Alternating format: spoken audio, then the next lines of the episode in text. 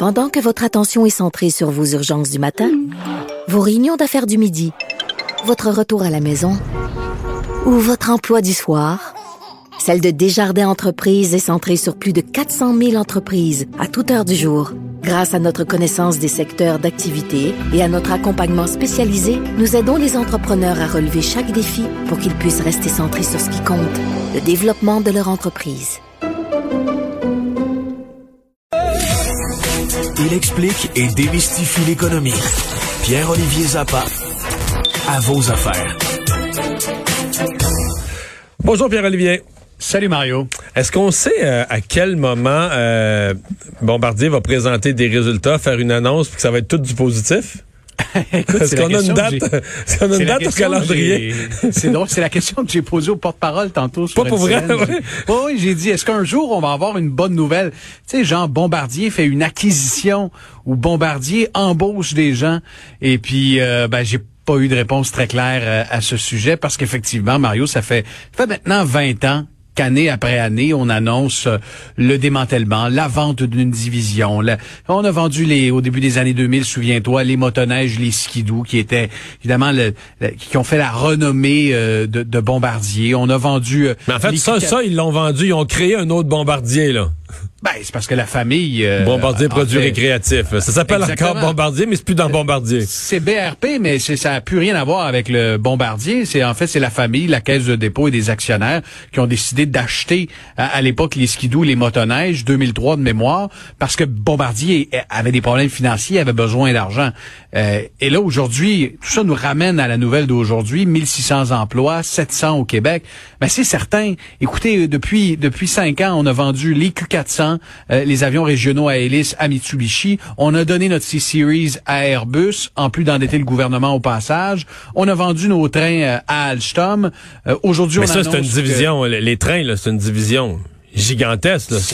C'était, la vache à lait du groupe. Je veux dire, c'était aussi euh, le segment qui était rentable, euh, qui permettait d'être à l'abri des cycles économiques dans une certaine mesure, parce qu'on sait, quand on est dans un gros ralentissement, quand on vit une pandémie comme celle qu'on vit en ce moment, les gens ne se garochent pas pour s'acheter des jets privés fabriqués Alors, par alors que les trains, c'est des infrastructures publiques qui, la plus souvent, sont payées par les gouvernements, donc non cycliques. Là. Euh, ils Exactement. Même des fois en récession, les gouvernements veulent dépenser plus pour aider les relancer l'économie. Là.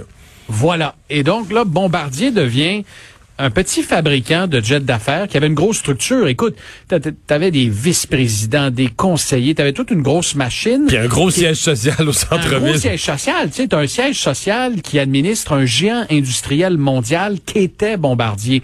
Mais en se débarrassant de Bombardier Transport, tu deviens un petit joueur, un petit avionneur qui est dans une niche qui est celle des jets privés pour milliardaires.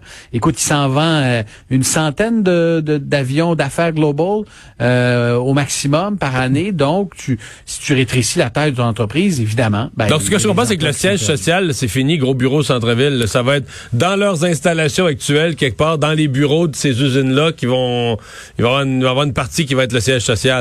Ben, ils ont de grosses installations là, dans le coin de, Dorval. Je, suis, déjà allé visiter les installations, le, centre euh, le centre de finition Laurent Baudouin.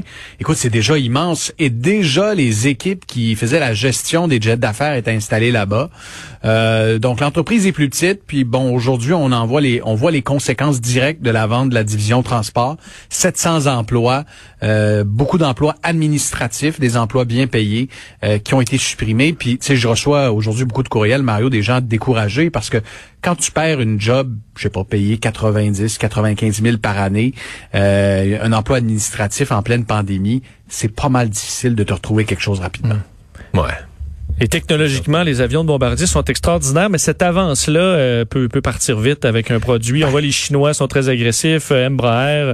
Donc ça, euh, est-ce que ça va tenir longtemps? On ne sait pas non plus. Ben, c'est la grande question. Pour développer un nouvel appareil comme le Global 7500, ça prend des, ça c'est l'avion de Bombardier, le nouvel avion phare, ça prend des, des milliards de dollars d'investissement en recherche et développement.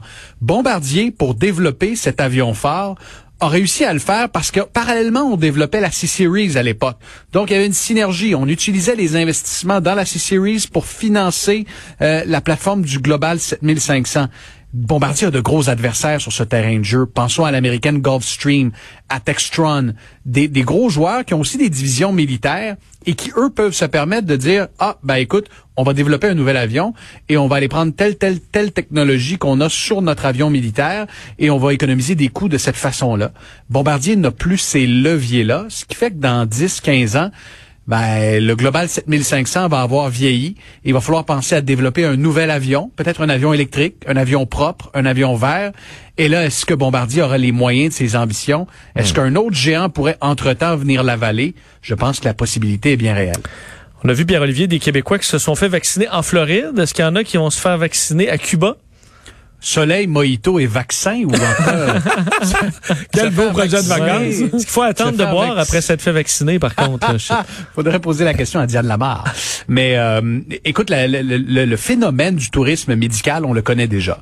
Ben là, préparez-vous au tourisme vaccinal parce que euh, Cuba annonce que c'est tout inclus, vont offrir dans quelques semaines des vaccins gratuitement. Que c'est pas une blague, là. C'est pas une blague. Non, non, non. Au tout inclus, il va y avoir le vaccin.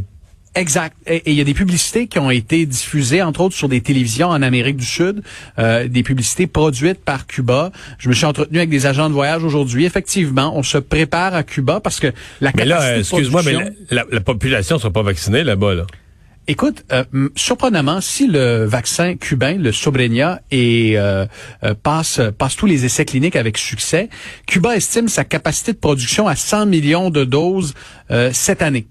Euh, pour 2021. Donc, euh, on estime que Cuba pourrait vacciner sa population et au même rythme, et pour des impératifs économiques, bien entendu, dire aux touristes, ben, venez-vous-en chez nous, venez dans les tout inclus, vous restez quoi, deux, trois semaines parce qu'il y a une période de latence entre les deux vaccins, et on vous offre le, le, vaccin euh, gratuitement pendant votre séjour.